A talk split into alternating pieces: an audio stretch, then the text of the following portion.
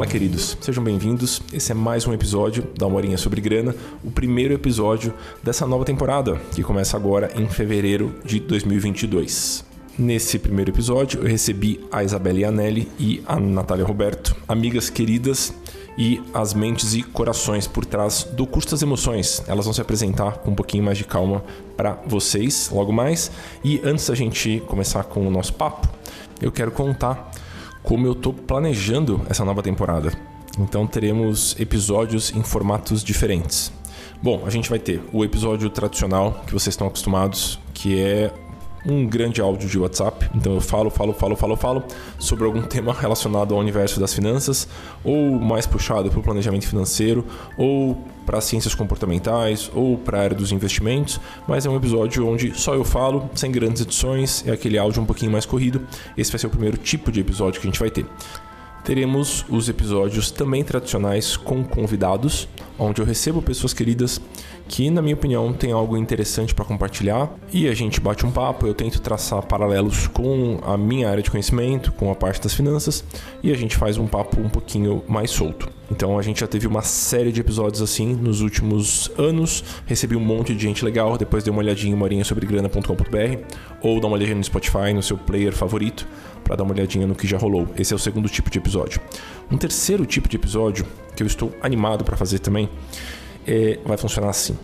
A gente vai. Eu vou receber um convidado. Eu vou pegar três pontos interessantes. Então, três conceitos, três imagens, três parágrafos, três frases, três coisas que eu acho que são interessantes. E a gente vai conversar sobre essas três coisinhas. É, são vão ser conversas onde não necessariamente nós dois concordamos com aquele ponto de vista, mas vão ser sempre pessoas que, que têm opiniões, na minha opinião, são bem embasadas, pessoas repletas de bom senso. Então a gente vai discutir sobre alguns pontinhos.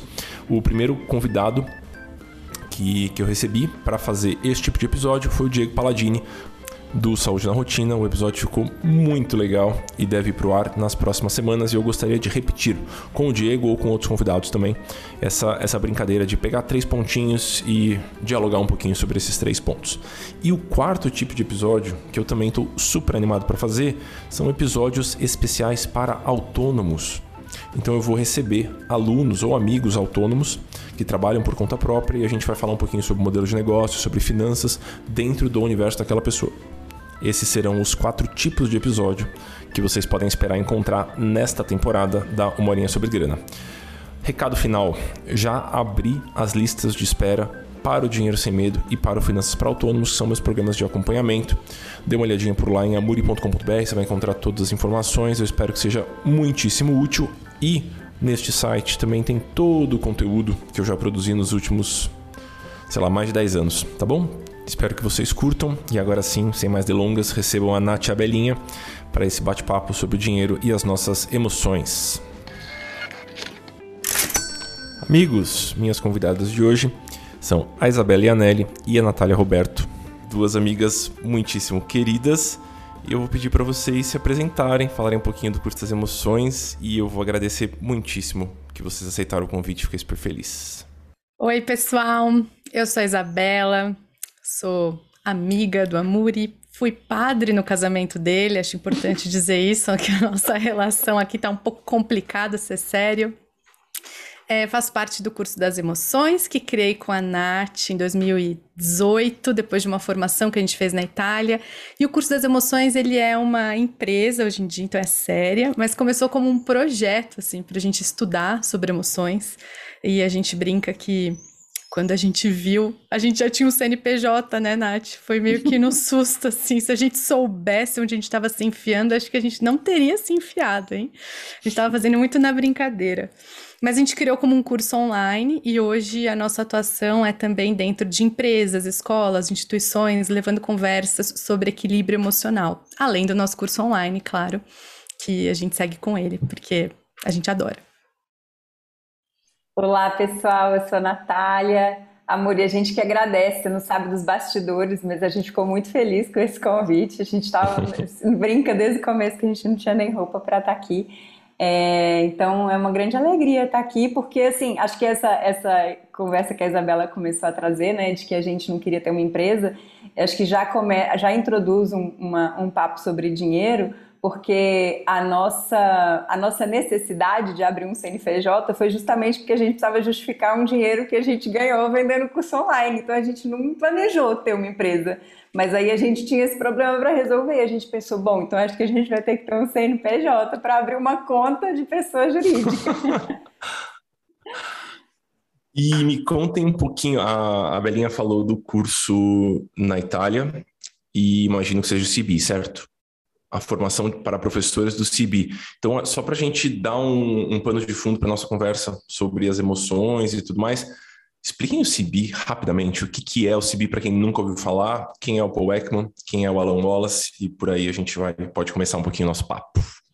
O CIB é um programa que foi criado a partir de uma conferência chamada Mind and Life. A gente gosta de contar essa história porque dá um certo chão assim para onde a gente nesse nesse lugar em que a gente se apoia para falar sobre o que a gente fala, que é algo muito subjetivo, mas a gente tem uma tranquilidade hoje porque a gente estamos nós estamos muito embasadas em pessoas que estão estudando isso há muito tempo assim tanto é, em primeira pessoa, então pessoas que estão estudando a sua mente e praticando e olhando para si, quanto cientistas que estão estudando isso pela ciência, assim. Então é um programa é, que ele tem a motivação, assim, de ajudar pessoas a lidarem com emoções que eles vão chamar, a gente vai chamar de destrutivas, mas talvez a gente no nosso linguajar mais próximo, assim, emoções que doem, emoções difíceis, assim. Então, é, é, é, é muito, acho que a coisa mais legal de dizer sobre esse programa é que ele foi feito para pessoas como nós, que tem um trabalho, que tem uma família, que tem uma vida corrida, né? A gente não precisa é, ir para as montanhas praticar para poder encontrar, para poder cultivar habilidades. Eu acho que é um programa que fala muito sobre habilidades, sobre prática. É, e ele foi criado é, por, essas, por essas duas pessoas que você citou, o Paul Ekman, que é um grande psicólogo e estudioso das emoções, é a mente por trás daquele filme Divertidamente, e o Alan Wallace, que é um grande praticante. Então é um bom encontro entre um cientista estudioso e, e o Alan Wallace, que é um, um, grande praticante, um grande professor, mas que ele flerta muito com a ciência. Então a gente tá, a gente se, né, a gente se, a gente anda por esse chão assim. É, e acho que a Bela pode contar um pouquinho da pesquisa que foi feita, porque é uma pesquisa que foi feita com professoras, né? E que acho que é é um, é um, tem bastante conexão com o trabalho que a Isabela faz e fazia antes. É, e é isso, assim, a gente não criou isso da nossa cabeça, então isso dá pra gente uma tranquilidade, assim, de abrir conversas e de investigar, porque, na verdade, o que a gente tem feito é investigar isso nas nossas vidas também, né? Então, a gente, desde, muito, desde até antes da gente ir fazer essa formação, é um grande ponto de interesse para nós duas, assim. E aí, nessa investigação, a gente chama as pessoas para perto. Essa história da pesquisa do CIBI é muito interessante, porque é, imagina que eles estavam com um programa muito complexo na mão, né? O, o Alan Wallace e o Paul Ekman, é, que várias pessoas participaram da concepção, então Joan Halifax, Mathieu Ricard, e, enfim, todo mundo que eles bebem ali das fontes também. E eles queriam realmente medir a eficácia desse programa. E eu amo essa história, porque eles decidiram é, focar em um grupo para fazer essa pesquisa. Imagina um paper, é muito dinheiro envolvido, dá muito trabalho. Então você tem que falar, tá, vamos testar realmente a eficácia. E o grupo escolhido foi o grupo de professores, né? Primeiro, assim, no geral. Por que professores? Porque é um trabalho conhecidamente desgastante em todas as partes do mundo. Se eu vou no médico, o médico pode voltar ainda para casa, pensar melhor no diagnóstico, né? O advogado, é, é, mas o professor ele tem essa coisa meio de bombeiro, de que ele está ali na hora com fogo, né? Ele, tá, ele tem que lidar com a situação ali no calor do momento. E ele tem também uma coisa que um bombeiro, um policial não tem no dia a dia, que é uma continuidade com aquelas pessoas. Então, esse é um programa que quer plantar sementes. Então, ele quer que uma pessoa que tenha muito contato com as outras, contato diário com as outras, consiga aplicar essas habilidades. E aí, então, eles escolheram primeiro professores e depois passou para professoras, porque eles queriam, é, primeiro porque a, a maior parte da população é mundial, então eles quiseram fazer esse recorte de professoras, e eles preferiram professoras casadas para medir se isso influenciava dentro da sala de aula, sim, importante, mas também se isso ia além de uma aplicação técnica. Deus, eu não sabia dessa história, continua, tô, tô curioso aqui. é muito bom, né? Então, assim, a grande medição do programa foi com é, os maridos ou as esposas, né? Os companheiros das professoras. E aí eles fizeram testes bem estressantes, né? Que é do tipo, imagina a Gabriela e a Amuri. E aí, Gabriela, conta três defeitos do Amuri para mim. Sabe aquele papo que vai é. dar errado, assim? Super, então é muito, super sei.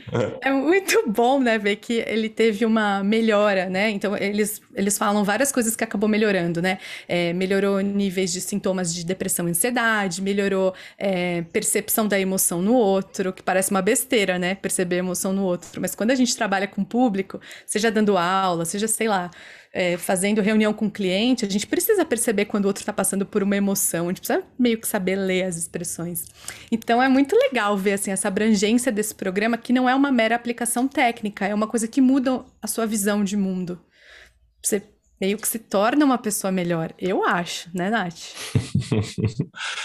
Sabe uma coisa muito, muito maravilhosa? Eu acho maravilhoso o trabalho de vocês por muitos motivos, mas o, o, o acho que um dos principais é a gente vê muito muita propaganda por aí, muitas iniciativas por aí que focam em entender as emoções para ter mais produtividade, para ganhar mais dinheiro, para conseguir trabalhar mais sem ter um burnout, que é um são motivações mais rasas, né? E quando vocês introduzem o trabalho de vocês, é sempre uma maneira muito mais abrangente para você se relacionar melhor com as outras pessoas, é para você conseguir entender melhor os seus próprios surtos, as suas próprias oscilações emocionais. E eu acho que isso acaba dando, oferecendo uma uma postura muito generosa para as pessoas. Então é como se se a gente estivesse oferecendo algo que vai ser útil, independente se a pessoa tem um CNPJ ou se ela é um, um profissional carteira assinada, independente se ela está buscando mais produtividade no trabalho ou se ela gostaria de lidar melhor, por exemplo, na relação que ela tem com o marido ou com a esposa. Então, acho que essa, essa postura muito generosa é, é muito, e, e, mais ampla. Acho que ampla é o, é o termo aqui que, que eu estava buscando. Então, muito maravilhoso. Deixa eu cruzar um tiquinho essa história com a minha área, né, das ciências comportamentais. A gente está vivendo um momento muito interessante nas ciências comportamentais, porque agora a gente é muito ouvido, é o, é o tema da moda. Então, a coisa de 30, 40 anos, era muito difícil você chegar para um grupo de economistas e falar: olha, as pessoas, elas são muito doidas, as pessoas, elas têm comportamentos erráticos, elas são confusas, elas não são essas caixinhas racionais que vocês estão desenhando. E aí, graças ao trabalho de trocentos cientistas, esse assunto foi ganhando muito espaço. E hoje a gente consegue ter a, a pachorra de dizer que o, talvez o termo economia comportamental não faça nem sentido, porque toda economia é comportamental, porque a gente está sempre ligado com o nosso comportamento. Nós somos seres que se, se comportam de maneiras diversas e complexas e confusas com, em, com base em muitas variáveis. Então, é o tema da moda, graças ao trabalho de muita gente. Eu tive contato com as ciências comportamentais por conta da professora Vera Rita, que é uma psicóloga, né, psicanalista, inclusive. Então, a, a professora Vera me introduziu ao trabalho de muitos profissionais e a gente foi meio que bebendo nessa fonte. Né? Eu fui meio que aprendendo um pouquinho sobre isso, tentando fazer uma ponte ainda mais específica com o planejamento financeiro, porque a ciência ela, ela trabalha com comportamento. Né? Ela não trabalha exatamente com planejamento financeiro, com como montar, como se organizar financeiramente, como lidar com dinheiro, com os investimentos. Então eu fico tentando fazer essa pontezinha, essa pontezinha humilde e singela ali. E as ciências comportamentais, elas estão num ponto interessante que elas estão na mídia, mas elas têm algumas limitações, de certa forma. Por exemplo, vou dar um exemplo clássico aqui. A gente sabe que quando a gente está passando por uma situação de estresse, a gente toma decisões horríveis. Isso é sabido e é medido pela ciência. Então a gente consegue medir a qualidade das decisões das pessoas de acordo com o momento emocional em que elas estão. Se elas estão meio trabalhadas, as decisões são ruins. Né? E aí, qual que é o, o, caminho que a ciência acaba oferecendo, as ciências comportamentais? Ela fala, bom, então se você está meio confuso, meio cansado, talvez seja bom você postergar sua decisão. Não tome sua decisão agora. Né? Talvez se você está meio, tá meio cansado, peça ajuda para outra pessoa. Ou então, talvez a gente possa fazer, organizar as coisas de um jeito que a gente não tenha que tomar as decisões, que as decisões sejam automáticas. São todos pequenos atalhos que a gente vai meio que criando, seja com política pública, seja com conhecimento que a gente oferece para as pessoas. Mas, mas, quando eu olho para as práticas contemplativas que vocês se debruçam, a gente não para por aí. A gente não cria atalhos a gente fala, vamos entender exatamente o que está passando aí dentro. E aí entra a, aquela, o fluxo da timeline da tomada de decisão que vocês desenham sempre com todo, com todo cuidado, período refratário, todos esses conceitos que eu acho que eu acho que os estudos acadêmicos ainda não, não se deram tanto ao trabalho de aprofundar, mas que as práticas contemplativas estão vendo há milênios, literalmente. Então, eu queria que vocês contassem um pouquinho dessa, dessa tomada de decisão emocional, queria que vocês contassem um pouquinho sobre o período refratário. Se der para a gente resumir por aqui, claro, né? Então, queria escutar, porque para mim esse é um ponto onde as coisas se conectam muitíssimo. É, me lembrei, Amori, daquela conversa que a gente teve no Instagram e que virou um texto para o nosso site. É, e que você fala disso, né? Postergue, postergue, postergue a decisão, assim. É, e isso não poderia ter mais a ver, assim, não, não poderia ter um cruzamento maior entre é, a, essa, essa, essa ciência que você estuda e que tem tanto a ver com o nosso mundo interno, né? Eu acho que o mais, o, o mais, para mim, o mais a, maior descoberta que eu acho que essa, essa, esse caminho que a Isabela e eu estudamos, ela me traz, assim, essa, essa é uma fala da Isabela lá no Coemergência e que eu sempre cito ela porque eu acho que ela é muito útil e prática para as nossas vidas, assim. É, é como se a teoria não desse conta da nossa mente. Então eu acho que isso é uma ah. grande descoberta, assim, sabe, do, disso que a gente tem, é, é, né, dessas coisas que a gente tem estudado, assim. Então, o que, que acontece, Amor? A gente vai ter essa conversa aqui. Essa semana a gente ofereceu três palestras para uma empresa e as pessoas saem empolgadíssimas. É muito legal. Acho que no seu trabalho acontece muito isso também, né? É, é, muito legal, assim, porque as pessoas depois começam a conversar com a gente no Instagram e começam a ouvir o podcast. Por quê? Porque a gente está falando ali uma coisa que não é novidade para ninguém. E é muito legal quando a gente começa a falar e as pessoas começam a balançar a cabeça, assim, porque a gente está falando da gente, a gente não está falando de outra coisa.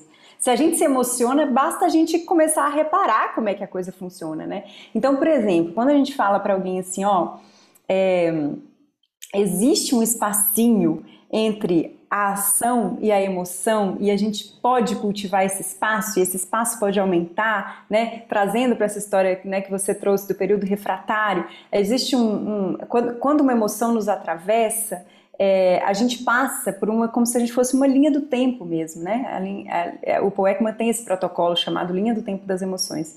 Quando uma emoção nos atravessa, a gente vai passar por cada um desses, desses pedacinhos da linha do tempo. Então, pré-condição, quando você fala cansaço, não dormi bem, estou confuso. Então, pré-condição, como é que eu tô quando aquela emoção me atravessa, né? É, aí tem o gatilho, que parece uma coisa muito simples, mas que tem a ver com toda a nossa história, porque o gatilho é a união da base de dados com aquele evento, o que aconteceu. Aí tem a emoção que a gente sente. Então eu fico irritado, eu fico com medo. Aí depois tem o que, que a gente faz com aquilo, qual que é a nossa ação a partir daquela emoção. E depois ele diz que ainda tem uma pós-condição, que é como é que a gente, o momento que a gente consegue sair daquilo, como é que a gente fica depois, como é que a gente pode avaliar aquilo que aconteceu. E aí tem algo muito extraordinário que para mim assim foi arrebatador, que é isso não dura muito tempo, mas a nossa experiência é de que isso pode durar dias, não é? Às vezes eu tô triste durante dias, ou às vezes eu, eu me sinto ansiosa durante dias, mas a, a, a, o que eles estão dizendo para a gente é que isso não dura muito tempo, isso dura às vezes minutos. Só que a gente tem muito pouco recurso para lidar com isso e aí a gente é muito gostosinho a gente ficar pensando né, nas coisas, né? Então é muito gostosinho a gente ficar remoendo e a gente apertar aquele gatilho de novo e de novo e de novo. Então, o que que, esse, o que, que é maravilhoso assim que, é, que, que isso diz pra gente assim? É, postergue a sua decisão. É a mesma coisa que você tá que você tá dizendo. É exatamente a mesma coisa. Quando você está emocionado, o Emicida tem essa fala maravilhosa. A gente estava escrevendo o roteiro do nosso próximo podcast, a gente acabou de olhar para essa fala do Emicida. É que quando você. A, a, raiva, a emoção, deixa a nossa visão turva. Eu acho que essa é uma boa imagem do período refratário. O período refratário é esse período que acontece ali entre a emoção e a ação, né? Que naquele momento é como se o nosso mundo estivesse filtrado pela emoção. Então, levando isso para a nossa vida financeira, ou está filtrado por uma empolgação, ou está filtrado por um medo. Muitas vezes eu tomo decisões financeiras por medo. Eu acho que eu tenho que garantir alguma coisa, porque senão não vai dar. Sabe assim? Eu já me vi várias vezes com coisa de casa. Nossa, se eu não alugar esse negócio, eu vou perder. Eu se... E, tipo, sempre tem o dia seguinte. Então, isso. E esse. É, é esse é, eu acho que a grande maravilhosidade disso que a gente estuda é que é, é, mostra isso pra gente, assim. Primeiro, nenhum sentimento é definitivo. Então, a, aquela, aquele desconforto, aquela empolgação, aquilo daqui a pouco vai estar um pouquinho diferente, assim, né? É, o, o, leite ferve, daqui a pouco ele, ele, se você desligar o fogo, ele vai, a água vai esfriar. Então, é isso, assim, o, o, que, o que poderia nos beneficiar muito, eu acho que nas nossas decisões financeiras, nas nossas decisões pessoais, assim, é que, que a gente pudesse é, treinar esperar essa água esfriar, né? A gente pudesse treinar esperar a febre baixar, a gente pudesse treinar esperar a visão é, é, clarear, né? Quando ela tá turva, assim. E parece muito fácil, isso parece muito fácil. Então, voltando, né, para o começo, assim, que, que a gente estava falando, que a pessoa sai de uma palestra, ouve um podcast super empolgado fala assim, bom, então agora é isso mesmo. Eu, quando eu ajo pela raiva, eu me arrependo, então não vou mais agir quando eu estiver com raiva. E aí é muito legal, o nosso mundo é muito complexo, né? O nosso mundo interno é muito complexo, porque a nossa razão entende isso. Então a gente vai ler um livro, a gente vai ouvir um podcast, a gente vai fazer um curso, a gente vai ver uma palestra e a gente vai fazer igual você está fazendo aí agora, balançar a cabeça e falar assim, é isso mesmo. Então da próxima vez que eu estiver discutindo com meu parceiro ou com a minha parceira, eu não vou falar nada. Só que o que, que acontece da próxima vez? A gente está lá no meio da discussão e a gente fala. E a gente fala. Ou, ou a gente suprime, né? A gente vai para onde a gente conhece mais, assim. E aí a gente vai pensar assim: nossa, gente, mas ver aquela palestra, o amor falando aqueles negócios, as meninas falando aqueles negócios. E assim, comigo não dá, não. É meio balela aquilo, essa ciência aí não tá adiantando para mim, não. Só que aí, o que que tá faltando aí, né? A gente treinar um pouquinho, porque essas coisas que vão nos ajudar, isso que vai nos ajudar a é, é, essa, pra gente, isso que vai nos ajudar eu anotei, você falou que é muito bom, que é qualidade de decisões, isso que vai ajudar a gente a postergar, esperar um pouquinho e tomar uma decisão, né, que tem mais qualidade, que tem mais espera, né, que a gente se demora um pouco naquilo, parece que isso é muito fácil e não é. Então, assim, para você que está ouvindo, não é fácil. Não é fácil para mim, não é fácil para Isabela, não é fácil para o Amuri, não é fácil para ninguém, porque a gente, na verdade, a gente vem sem, sendo treinado ao longo de anos para se distrair. Então, às vezes, a gente não tem nem um pouquinho desse espaço, assim. E aí, o que, que a gente vai, né? Na nossa experiência, a gente vai tentar fazer isso e não vai conseguir. E ao invés da gente falar assim, bom, esse negócio aí que as meninas estão falando, que o Amuri está falando, não é para mim. Não, é um pouco assim, talvez a gente possa fazer uma pergunta um pouquinho mais profunda, né?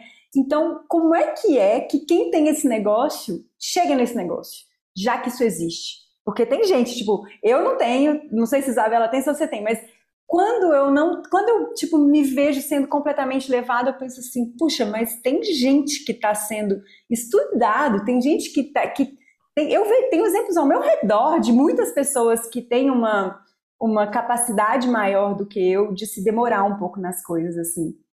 E aí eu penso assim, será o que, que essa pessoa está fazendo? E aí eu acho que chega nessa sua pergunta, Amor, que é o que, que as práticas contemplativas vão trazer para a gente? Essa visão de que a gente, a gente vai que não tem uma fórmula mágica para a gente transformar a nossa relação, nem com o dinheiro, nem com a emoção, nem com, a, nem com as nossas, nem com o nosso trabalho, não tem uma fórmula mágica. E nós ocidentais a gente tem muita dificuldade com isso, porque a gente é muito apressado, né? Então a gente quer uma resposta fácil. A gente quer um caminho curto. Isso dói, isso dói, porque a gente fala assim, nossa. Aí às vezes a gente começa um curso e a gente fala, agora vai. E aí não vai. Por quê? Porque tá faltando um negocinho que é a gente, a gente primeiro, a gente ter uma visão de que tá tudo bem, comecei já, vou, vou, vou, vou errar quantas vezes forem, né? Vai, vai ser demorado mesmo, mas beleza, tô vendo aqui que é possível. E segundo, que a gente vai precisar ter um negocinho chamado constância, que a gente tem meio de dificuldade com isso, assim, né? E, e isso vai fazer diferença na hora da gente dar conta de postergar, entende? Isso vai fazer diferença na hora da gente dar conta de olhar, a minha mente está completamente colapsada agora, eu estou completamente confusa, então agora eu não tenho condição de ter uma qualidade na minha decisão. E aí a gente. Mas isso é um treino. E muitas vezes a gente não vai conseguir. E quando a gente não conseguir, a gente não vai se achar derrotista. A gente vai falar assim: bom, como é que eu posso conseguir da próxima? E da próxima? E da próxima? Eu acho que tem uma, uma diferença gritante quando a gente pega só o conhecimento acadêmico e quando a gente tem esse privilégio de juntar as duas coisas, o conhecimento acadêmico e as práticas contemplativas. Porque a ciência sabe que existe esse tempinho, mas a ciência não vai falar, olha, esse tempinho ele pode ser expandido. Você consegue treinar isso aqui. Você consegue deixar isso aqui mais amplo, você consegue saber quando a coisa está acontecendo, quando está sendo tomado. E isso pode, de alguma forma, ser treinado.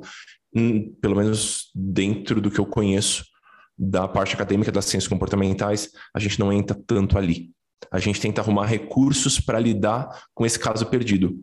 E o que eu acho que as práticas contemplativas trazem é: isso não é um caso perdido, isso é a nossa mente, ela pode ser cultivada, ela pode ser treinada, isso aqui é, é mais amplo do que isso. Um pouquinho por aí, não, Bela? É, acho que sim. É, tava pensando aqui que esse negócio de dos atalhos, né? Eles são muito importantes. Então, eles são maravilhosos, porque eles vão garantir é, que a gente não se perca tanto. Então, o próprio programa do CIBI traz vários atalhos, né? Quando a gente olha para a linha do tempo das emoções, tem não é, tem a gente aprender a reconhecer a faísca antes da chama. Olha isso, né? Quando eu percebo que eu tô sendo tomado por uma emoção, porque geralmente a gente nem percebe, só quando a gente saiu do supermercado já brigou, que a gente fala: hum, será que eu devia ter gritado daquele jeito? Será que foi a melhor ação a ser tomada? Então, se a gente começa a perceber a faísca antes da chama, é um baita recurso, mas não é o único. Se a gente para sempre aí, tem uma hora que né? A gente sabe disso, é o que a Natália falou. A gente sai daqui e vai brigar com o nosso companheiro e a gente esquece tudo que está na teoria. Então, a, a, essa visão, ela vai ajudar a gente a longo prazo. Então, ela vai ajudar a gente a não se perder no caminho, assim, a ter uma, uma compaixão com nós mesmos, a saber que o caminho é muito mais longo do que isso. E também a entender que não tá errado sentir raiva ou sentir medo. Que a, isso aí é a vida, né? Vai aparecer raiva, vai aparecer medo. Isso aí é um, uma manifestação da nossa energia criativa, como diz o Pon Rinpoche, é, aparecendo no nosso corpo. E tá tudo bem, a gente tem como passar por isso. A gente pode ter muito mais espaço para lidar com isso do que ficar apertadinho ali tentando lutar contra. Muitas vezes, os alguns programas que a gente já viu sobre emoções, eles vão lutar contra isso, né? Eles vão, vão querer criar atalhos, superar o medo, é, sei lá, extinguir a inveja, nunca mais sinta raiva, sabe? E pelo controle, pela supressão, se o atalho vai para esse lugar, não dá certo. Mas se o atalho vem junto com uma visão, aí é maravilhoso. Duro, né? Duro, porque não, não, não tem diquinha. As diquinhas são legais, os artifícios são importantes, mas se, se, a gente vai querer trabalhar na raiz dessa questão, a gente vai perceber que, que é algo complexo, que exige treinamento, que exige anos, assim. Eu, tô indo pro meu 11 primeiro ano, trabalhando com o que eu trabalho, né? E aí tem sido muito legal, porque ah, tem pessoas que eu acompanho há muito tempo. Então eu lembro da pessoa em 2010 e eu tô olhando para a pessoa hoje. Então, de certa forma, é como se eu fosse acompanhando ali. Eu tô de camarote vendo a vida da pessoa, né? E eu percebo que algumas pessoas que eu acompanho, sejam alunos, sejam clientes antigos, pessoas que estão tão próximas de alguma forma, eu percebo que algumas pessoas, a gente usa o termo amadurecer. Parece que as pessoas amadurecem. E eu acho que um pouquinho da nossa percepção de que o outro amadureceu é porque ele ganha um repertório emocional. Então é como se ele, se aquela situação que aconteceu e que faria ele espanar em 30 segundos, Agora parece que ele consegue dar. aquela respiradinha a fundo. E a psicologia usa bastante isso também, né? O ganhar repertório emocional. Isso é, é algo desejável? Sim, vocês usam esses termos na hora de falar do CIBI, na hora de conversar com as pessoas, na hora de conduzir as práticas, ou, ou não? Isso é só um, uma coisinha bem ocidental, porque é colecionável, como se ah, o repertório pode ser expandido, é, é, é, super, é super cumulativo. Eu não sei se isso se vai por aí, um treinamento da mente nesse sentido. Ah, isso é interessante, porque agora que eu falei, você, você ficou meio triste, falou, ai, que triste, que caminho complexo, não tem respostinha fácil, né? Mas olha que engraçado, eu não sei, a gente tá tateando isso, né, Nath, tentando entender. Porque não, o caminho não é teórico, para mim tá muito claro isso, assim. Quando eu leio sobre ciúme, não isso não é aplicável. Ah, olha, não faz sentido ciúme. Ah, óbvio que não, não, não é aplicável assim. Mas tem uma coisa que acontece, esses dias a gente recebeu um e-mail de uma ex-aluna super legal, dizendo, assim, né? Ela deixou a gente ler no nosso podcast, o e-mail, super bonito, falando: olha, eu sempre fui aquela que explode, eu não aguento as coisas tal. E depois que eu fiz o curso, uma coisa mudou. Eu tô conseguindo perceber a hora da emoção. Então, olha que legal, né? Não é fácil, mas esses dá um gostinho pra gente, sabe? Conhecer teoricamente, minimamente, dá um lance. Hum, peraí, então isso aqui não tá perdido, isso aqui não tá dado. Não foi assim, eu nasci pronto. Acho que isso, cara, isso já é uma coisa muito legal. É bonito, sim, sim. Tem uma, tem uma beleza por aí, assim, de você enxergar que, que, que é um processo de autoconhecimento, assim, no, no sentido menos pastel de vento possível da expressão. É. Do autoconhecimento. É. E daí talvez isso seja o repertório emocional, né? Porque aí eu começo a perceber, eu sei como é que eu vou pra raiva. Eu começo a perceber como eu fico com raiva e o que, que eu falo quando eu tô com raiva e como eu geralmente ajo. E aí eu começo a, a, falar, tá, aqui eu não quero mais chegar, mas às vezes eu vou chegar. Mas o que, que eu posso fazer então de diferente? Então talvez seja isso o repertório emocional. Mas não basta com a experiência, viu? Eu nunca esqueço que teve um, um Paulistanas, que era um evento que a Nath organizava, que ela me chamou para conversar com a Rosane. E aí a gente viu um videozinho do Ziraldo no Roda Viva dizendo assim: Olha, eu pensava que eu ia envelhecer, ia ficar sábio. Tudo mentira, viu? Eu envelheci, minha cabeça tá confusa. Cara, ele joga real, assim, sabe? Do tipo, não acha que vai vir a maturidade assim, só com o simples fato de você, sei lá, fazer 70 anos, se aposentar ou ter 3 milhões na conta né? Essas coisas que a gente acha, né? Eu ainda acho que se eu tiver milhões na conta, daí sim eu vou poder respirar e vou lidar melhor com as minhas emoções. O amor não tira isso da minha cabeça. Mas não é, Já né? falei muitas é. vezes, é. pessoal. Já atendi pessoas com dezenas de milhões. São pessoas que têm problemas, sofrem. Ah, mas é melhor ter muitos milhões em Paris e sofrer em Paris. Ok, mas tudo bem, mas sofrem. E é isso, né? Não é dado assim, mas com certeza esse repertório emocional a gente vai pelo tato. Tem uma coisa também interessante, a gente conversa bastante, Daniel Cunha, com a Nath, e eu sou uma pessoa que fui muito, sou muito levada pelos humores, né? Além das emoções, aquele estado que se arrasta, assim. Mas eu era muito mais, gente, assim, a, a percepção teórica, porque eu tenho certeza que eu não atingi nenhuma iluminação nessa vida. A, só a percepção teórica do lance, sabe? Do tipo, não deveria dar atenção para essa para esse aborrecimento. Esse abor... Sabe quando você tá. Aquele dia que você acorda meio mal-humorado e você quer alimentar aquele mau humor? Você fala, ai, ai, nossa, mas esse café tá ruim. Ai, nossa, olha como ela falou comigo. Né? Então, quando você tem. Só essa percepção teórica já me ajudou bastante. Eu já vou lá e falo: hum, isso aqui o Richard Davidson fala que tem que cortar de cara, que isso aqui é besteira. Próximo. Não dá bola para isso. Sabe um ponto muito interessante também? Dentro da psicologia econômica, um dos principais objetos de estudo da psicologia econômica são as heurísticas e os vieses. Os vieses são deformações de percepção e as heurísticas são atalhos mentais. Então a gente olha para uma situação, a gente não consegue processar todas as variáveis daquela situação, então a gente cria um atalhozinho para conseguir tomar decisão sem ficar muito cansado. Esses dois pontos são muito estudados pela psicologia econômica. E aí, um fenômeno que acontece com quem está começando a estudar essa área a, a pessoa aprende como, esses, como essas coisas funcionam e ela fala: nunca mais cairei nestes erros na minha vida.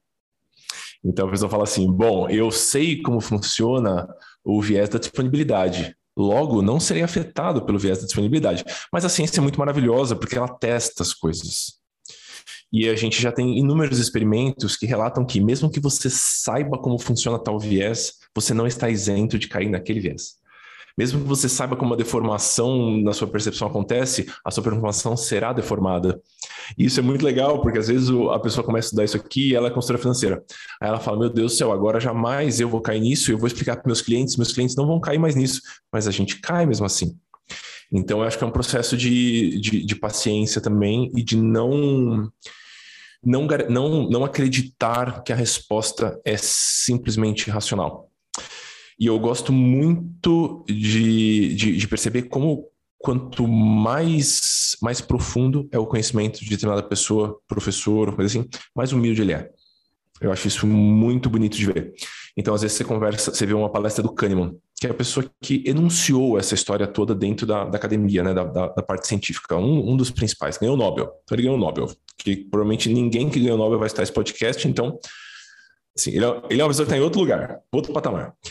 E aí as pessoas, os jornalistas fazem perguntas para ele, né? E ele fala assim, a, a, pergunta do tipo, mas agora que você estudou tanto e tudo mais, como é que você faz para isso não, não te afetar mais? Não, isso, isso continua me afetando bastante. E aí o jornalista fala assim, é, mas é, você acha que vai chegar um ponto em que isso não vai mais te afetar? Aí ele fala, olha, não sei, eu sei que eu estou estudando isso há 50 anos, literalmente 50 anos. E mesmo assim eu me sinto arrastado para lá e para cá por conta desses conceitos que eu ajudei a escrever como é que eles funcionam. Então eu acho isso muito interessante também. De, de ah, daí, daí a gente pega o limite da ciência, né? Olha só. Ele tá 50 anos lendo Kahneman. Que é isso, amigo? Vamos partir para aquelas. Não, mas é isso, né? Olha só que legal. Não é pela teoria. É muito divertido ver isso. Que práticas que o Kahneman tem. É bem legal, porque o Richard Davidson é um baita cientista também, outro nível. E ele é um uhum. cara que, cara, abraçou as práticas contemplativas completamente. Imagina, um cara total, assim, o maior cientista de bem-estar, de emoção que a gente tem. E é um cara que tá abraçadinho, ele já entendeu que a prática faz parte. Cortland Dow também, um outro maravilhoso. Eles estão todos assim, ó, não largam. Ivy Ekman também, nossa professora.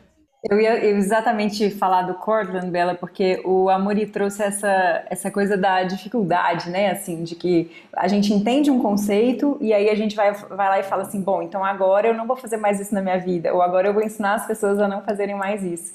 E é muito legal, porque assim, voltando ao seu ponto, né, Amuri, de que é, a, a, teoria é maravilhosa, a gente precisa da teoria, a gente não vai sair do lugar sem a teoria, entende? Então, no CIBI, eu imagino que no seu trabalho, a gente vai começar pela teoria, não tem outro jeito, porque a teoria, primeiro, ela vai ajudar a gente a entender que é possível, né? Sem isso, a gente não vai nem, nem ter motivação para praticar, assim. Mas tem um negócio que todos os professores falam disso e todos os cientistas falam disso, que é um negocinho que a gente é muito bom em criar, que chama hábito, né?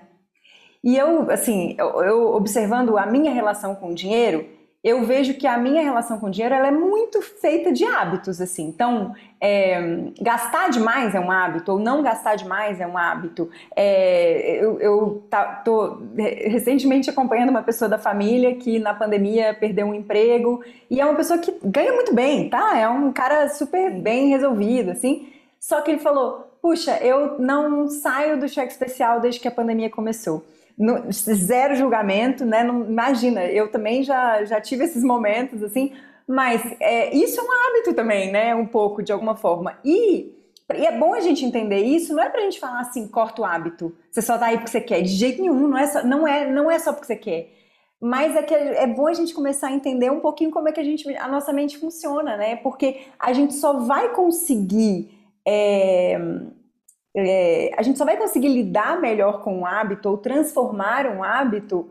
É, existe, uma, existe uma ciência que explica isso também, sabe? A gente, a, a gente vai conseguir criando outros hábitos, uhum. né? E aí eu, é, eu queria chegar nesse ponto do Cortland, até anotei aqui para não me perder, que ele vai dizer assim, como é que a gente cria novos hábitos, ou como é que a gente é, transforma um hábito que a gente né, não tão, que a gente não julga tão positivo assim.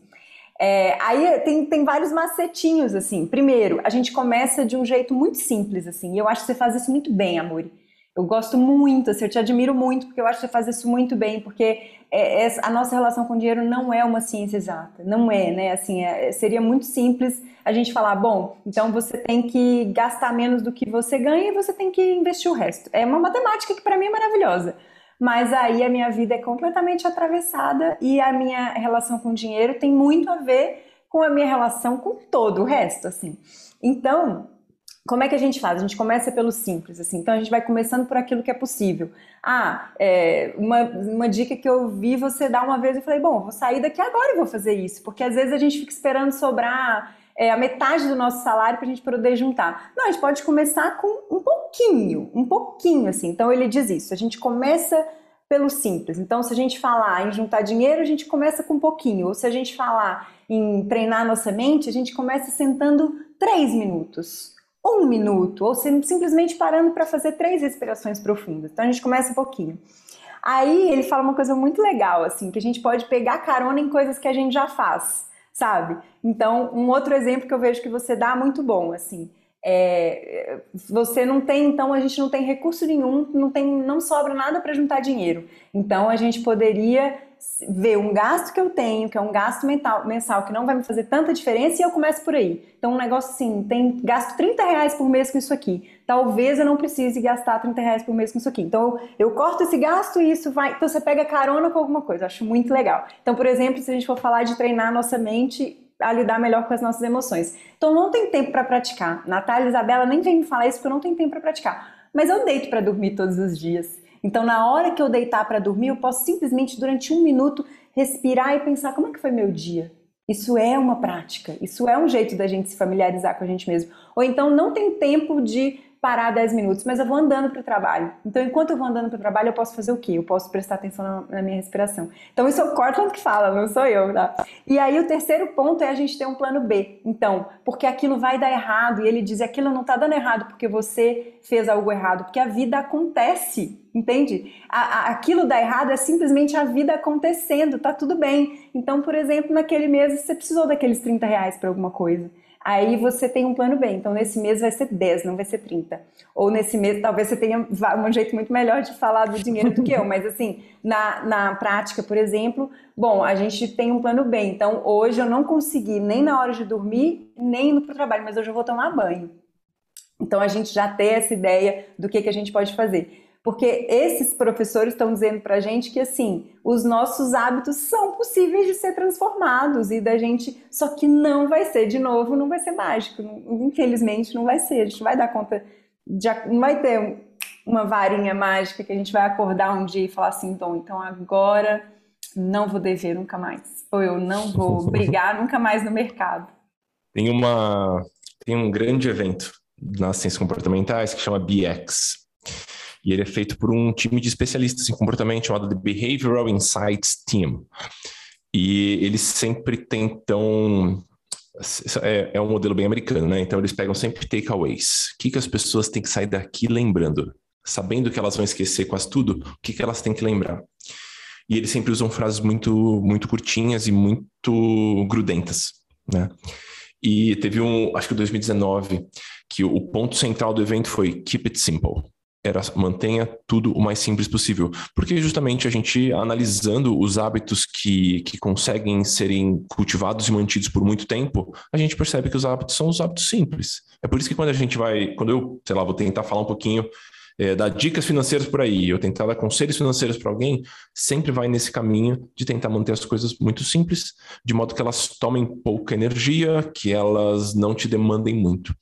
Eu acho que isso a, a, ciência mais tradicional, ela, ela chega nesse ponto, sabe, de, de entender como é que os hábitos se formam. O que, onde eu acho que ela não coloca o pé é nessa crença de que esse espaço para tomada de decisão pode ser expandido, de que a gente pode aprender a lidar com esse arrobo emocional que surge eventualmente. Então essa eu acho que eu espero que nos próximos anos isso as coisas se casem mais, sabe? As práticas contemplativas e a ciência mais mais tradicional. Faz sentido, né? Interessante mesmo. Eu percebo que vocês tentam usar. É, uma, uma, coisa que eu gosto muito da de vocês é sempre muito em primeira pessoa. Então vocês nunca estão num palanquezinho dando palestra como se soubessem de tudo. E um segundo ponto é vocês a, acabam se aproveitando de recursos que são das áreas que vocês têm muito interesse, em especial a arte. Né? Então eu vejo vocês utilizando a arte muitas vezes, a música, os filmes e tudo mais, para a gente tentar entender um pouquinho como é que como é que isso funciona. E isso acaba sempre me, me lembrando de que as ações estão no nosso dia a dia. Elas permeiam a nossa existência e que faz sentido elas serem treinadas no nosso dia a dia também. Eu lembro quando vocês fizeram um podcast sobre a música do Gil, Domingo no Parque. Que são. Depois eu vou colocar aqui o, o, link, pessoal, aqui perto em algum lugar, o link para o podcast onde elas analisam essa música. Porque para mim, essa música. Eu, eu lembro que eu saí para correr escutando, né? E eu, eu fiquei tão imerso no tema e eu fiquei pensando no sorvete e na cena do parque que eu não consegui nem correr mais. Eu, fui, eu vou andando para conseguir prestar atenção em tudo que elas estão falando aqui, porque isso aqui para mim é uma, é uma aula de comportamento, assim. Então, queria que vocês falassem um pouquinho como é que vocês, com, que olhar que vocês se debruçam sobre a arte, sobre o dia a dia, para trazer os exemplos para dentro do curso das emoções e por que vocês estão produzindo. Nossa, primeiro a gente fica feliz de você ter amado. Esse foi o nosso primeiro podcast, né, Nath? A gente usava que nem aquele microfone, sabe, tipo Silvio Santos, uma pegava, falava, daí a outra falava, antes da Covid. Então a gente dividia, babava no mesmo microfone. Enfim, a gente começou a fazer essas coisas porque quando você vai puxar um assunto é, com muita gente sobre emoções, você tem que ter algumas cartas na manga porque, ainda mais assim, né? Se é um, uma empresa, um ambiente que as pessoas se conhecem, é muito ruim você virar e falar, ah, eu sinto raiva do meu chefe, né? Imagina se falar isso no meio da empresa, né? Daí vai ficar taxado como, ah, o raivoso, aquele cara que falou na dinâmica. Então a gente tem que ter muito tato para falar sobre isso, porque não é uma terapia, não é uma. Não é uma a gente não vai investigar o seu passado, investigar as suas crenças, não, a gente vai tocar nesse assunto para te sensibilizar. Então a arte foi um jeito que a gente conseguiu de é, fazer o amor e parar de correr no parque, sabe? Porque é isso, a hora que a gente cai cai nesse, nesse lugar, a gente vê um outro caindo no lugar que a gente com certeza já caiu, isso acessa, dá um insight pra gente, né? Acessa um lugar fácil, que eu não preciso me abrir. Ai, pessoal, ontem meu filho falou tal coisa. Eu não preciso chegar nesse lugar, porque eu vi a cena de raiva no mercado que elas passaram aqui e automaticamente eu lembrei. Eu lembrei de um dia na padaria que eu gritei, ou eu lembrei um dia que eu dei um piti na praia, sabe? Essas coisas. Então, isso. Acho que é isso, né, Nath? Dá uma. Dá uma dá um caldo, assim, e dá um caldo pro nosso olhar também, porque a gente fica com o olhar mais afiado. A gente vê uma cena e fala, hum, lidou bem, hein? Ou lidou mal. E tudo isso é repertório emocional, como você disse, não é? As, eu acho que depois, antes, antes da gente começar a realmente se debruçar sobre emoções, eu tinha muito poucos bons exemplos emocionais e maus exemplos emocionais também. E é muito bom ter bom exemplo emocional, gente. Você vê um vídeo lá, a gente tem um vídeo maravilhoso da Uma Thurman lidando com uma raiva. Não sei se você já viu, Amori. Não. Nossa. Vou colocar a referência por aqui também. Pode deixar, a gente passa para você. É uma Thurman falando sobre aquele produtor.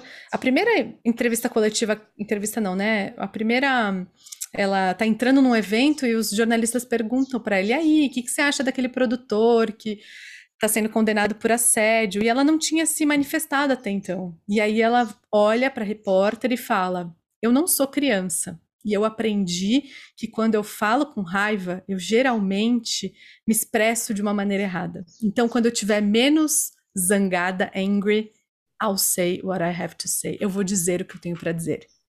Então, se assim, ela tá realmente vivendo a emoção naquele vídeo e ela vira e fala para você daqui a pouco. E não é que ela ela tá suprimindo a emoção, né? Ela não tá dizendo assim, ah, imagina, gente, não vim para falar sobre isso hoje e tal. Não, ela vive a emoção ali na frente, mas ela é digna, ela fala, agora não dá. E aí depois ela faz, ela faz um baita artigo, ela conta tudo, ela foi uma das vítimas também. Então é muito bonito ver isso. Quando eu olhei isso, eu falei, ah, meu Deus, dá para fazer isso? E até hoje, toda cena de raiva eu falo, quero uma cena de raiva para agir como ela, né, Nath? Mas nunca consegui ainda. Ô, Bela, você falando é, isso, né, da gente aprender, eu me lembrei da fala da Clarice Nisquier, né, que é uma fala que a gente sempre traz, assim, porque a arte é essa professora, né? E tem uma, uma fala sua, Bela, que eu acho muito boa, que a gente conversa nos bastidores, né, dos, das séries que a gente está vendo e tal. E aí, muitas vezes eu já senti isso que a Isabela falou e não conseguia colocar em palavras, que era assim: você vê um filme de um jeito tão claustrofóbico, aquilo vai te apertando tanto, você nem sabe por que, aquilo vai te apertando tanto, que, e, e, aí depois você fala assim, a Isabela descreveu isso numa frase, ela fala, às vezes ela vê um filme assim e que no dia seguinte ela acorda e fala assim, nossa, que bom que eu não matei ninguém. Então a arte... Sabe ela... aquele filme que a pessoa tá, tá enterrando um corpo no quintal, daí você acorda no dia seguinte e fala, nossa, gente, eu não matei ninguém, que ótimo, é... Ai, que alívio. Então eu acho que é isso, além da gente se identificar, porque a gente já sentiu aquele ciúme da música e a gente já sentiu aquela raiva, né, da, da cena que a gente mostra, tem isso, a gente, a gente já caiu ali. Mas também tem muitos cenários possíveis que a gente ainda não caiu, porque a nossa vida hoje está desse jeito, mas tudo muda drasticamente o tempo inteiro. Então é muito bom que a gente possa passear por outros mundos, que a gente possa passear por outras mentes. Eu acho que é isso, a arte faz isso muito bem. A arte nos convida a passear por uma mente que Talvez nessa vida a gente desconheça porque a gente não nasceu com aquela cor, a gente não nasceu naquele país, a gente não nasceu naquela família, a gente não nasceu daquele jeito. E isso desperta na gente muitas possibilidades de aprender, porque a gente fala assim, bom, é que eu possa não cair nesse lugar. E como é que eu faço para não cair nesse lugar, né? Então, eu para mim assim, é muito nesse, assim, é muito um aprendizado. Eu olho e falo assim, nossa, que eu possa nunca falar com alguém desse jeito, né? Tem uma cena pra gente muito marcante, que é da cena, é, história de um casamento, que é aquele casal ali que tá tentando se entender e aí de repente ele no meio que eles estão tentando se entender e aquilo vira uma briga homérica e ele fala eu queria às vezes eu queria que você estivesse morta e assim, gente, aí na hora que eu vejo aquilo, eu falo, meu Deus, que eu possa nunca falar isso para alguém, em, em, hipótese nenhuma, assim. Então acho que é um, uma grande chance da gente aprender, assim. Se a gente olhar com essa curiosidade, é uma grande chance da gente aprender, sabe? Amigas, muito obrigado pela participação de vocês, foi muito maravilhoso, aprendi horrores. E antes da gente finalizar, eu queria pedir que vocês indicassem para a gente duas pecinhas. Uma pecinha mais curtinha, pode ser o que vocês quiserem, pode ser de vocês, pode ser de outra pessoa, para quem está querendo aprender um pouquinho mais e, de preferência, praticar um pouquinho mais. Então, a gente vai tentar oferecer alguma ferramenta para as pessoas que querem extrapolar o teórico um pouquinho. Então, uma peça mais curtinha. E uma peça mais longa para quem está muito apaixonada por vocês, fala, pelo amor de Deus, eu quero beber na mesma fonte que essas pessoas estão bebendo, eu quero me aproximar mais, para mim esse tema é maravilhoso, para onde que eu vou? Queria que vocês deixassem esse convite para gente, esses dois convites, um mais curtinho, um mais longo, podem tomar o tempo que vocês quiserem para pensar. É, tem uma coisa, gente, é, que é de graça, acessível, altamente, assim, mais, mais genuíno impossível, assim, de duas pessoas que estão é, estudando a mente em primeira pessoa, dois cientistas maravilhosos, que é um aplicativo chamado Health Minds. Então, se você está aí tentando meditar em aplicativo, eu, eu acho, eu, eu realmente eu, me, eu, me, eu tenho uma compaixão, assim, porque eu acho que é uma, é uma coisa bem difícil a gente começar a meditar em aplicativo porque a gente vai precisar. É, é, seria muito bom que a gente pudesse investigar um pouquinho a nossa motivação, assim, né? Senão a transformação não acontece. E eu, e eu tenho certeza que para dinheiro isso vale também, Amor. E se a gente for só pela goela abaixo, não vai rolar, né? Então que a gente possa investigar um pouquinho a nossa motivação. E esse aplicativo, ele é completo, assim, ele é completíssimo. Chama Health Minds e é um aplicativo de meditação, mas é um aplicativo de meditação feito por Cortland Dow e Richard Davidson e eles vão contando pesquisas e eles vão fazendo aos poucos. Você pode escolher se você quer meditar andando, se você quer meditar parado. Você pode escolher se você quer é, fazer uma meditação de 5, 10, 15, 20 até 30 minutos, assim, e ele tem passos. Então é como se fosse um, um programinha assim que você vai passando. Assim. Então é altamente confiável, recomendo profundamente. É, e, e é gratuito, só tem um ponto, que ele é em inglês. Então, para pessoas é, que falam inglês, é assim, super recomendado. Se você não fala inglês, a gente tem uma versão tabajara disso, é, em português, que é a gente vai fazer é, agora, no comecinho de março, sete dias de prática aberto para todo mundo. Então, é, e a gente, tem, a gente pensou nisso, assim, a gente fez um experimento no ano passado com 21 dias de prática, a gente achou 21 dias meio muito, não muito simples, é, é, pensando nisso que a gente falou aqui antes, né, de começar simples. É, então agora a gente vai reduzir para sete e muito pensando assim, começando com três minutos, depois partindo para cinco minutos, depois partindo. E acontece no Telegram todo dia um áudio que chega no seu Telegram com um texto de apoio, enfim, tudo feito por nós é, caseiramente, áudios editados pela Isabela, a gente gravou os áudios e tal. Então a gente vai abrir isso no nosso Telegram é, na, no comecinho de março. Logo, acabou o carnaval, a gente vai abrir. Então fica o convite, é gratuito também. É, não, é, não é feito pelo Richard Davidson e pelo Cortland Dow, mas a gente também é, tomou bastante cuidado para não falar besteira. E, e é em português. Então, acho que essas são as minhas duas dicas. Maravilhosa. Quer complementar, Belinha? E aí, para saber desses sete dias de prática, assine nossa newsletter, o curso das emoções.br barra newsletter, que aí a gente te avisa por lá e te chama.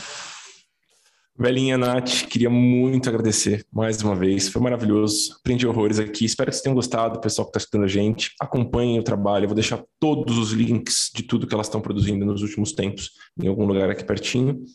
E em breve a gente volta para esse assunto uh, olhando talvez mais da perspectiva científica e contando com a presença da professora Vera, que vai ser uma das convidadas dessa temporada. Então a gente vai cruzar um pouquinho as áreas de conhecimento e bater um pouquinho mais de papo sobre isso também. Muito obrigado, meninas. Um beijo. Nada, Valeu. Não vou perder por nada. Obrigada, amor. Hum.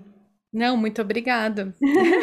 o que eu ia falar é que você convidou a gente para fazer um podcast sobre vida autônoma, não é? Eu vim para falar de outra coisa. Eu também. Por isso que eu comecei falando que a gente abriu a nossa empresa porque a gente tinha que justificar. É um óbvio. Dinheiro. Não, fique, não eu, eu, não vou cortar. Eu não vou cortar esse pedaço. Essa conversa vai pro podcast, continue falando. Pra gente deixar claro aqui. Aí eu quero aproveitar esse momento, então, que a Isabela falou isso para dizer que o CEO da nossa empresa é o Amuri, gente. Então, na verdade, ele convidou a gente só pra, só de, por bondade, assim, porque ele sabe muito mais que a gente dessa coisa. Ele que manda e a gente obedece. Ele é CEO compassivo. A gente já tentou vender é. a empresa para ele, ele não compra. Ele quer só ser a gente CEO já que, por não, amor mesmo. Isabela, a gente já quis dar 10% da empresa por amor, só para ele trabalhar pra gente. Eu jamais vou cortar essa conversa desse episódio. Dani, isso aqui vai entrar no episódio. É, a gente, nessa temporada, vai ter episódios conversando com autônomos. Então, vocês serão chamadas novamente. A gente vai conversar um pouquinho sobre esse, essa parte mais racional e numérica do business de vocês. Agora sim, amigos. Beijo para vocês. Até a próxima. Tchau, tchau. Tchau. Beijos. Obrigada.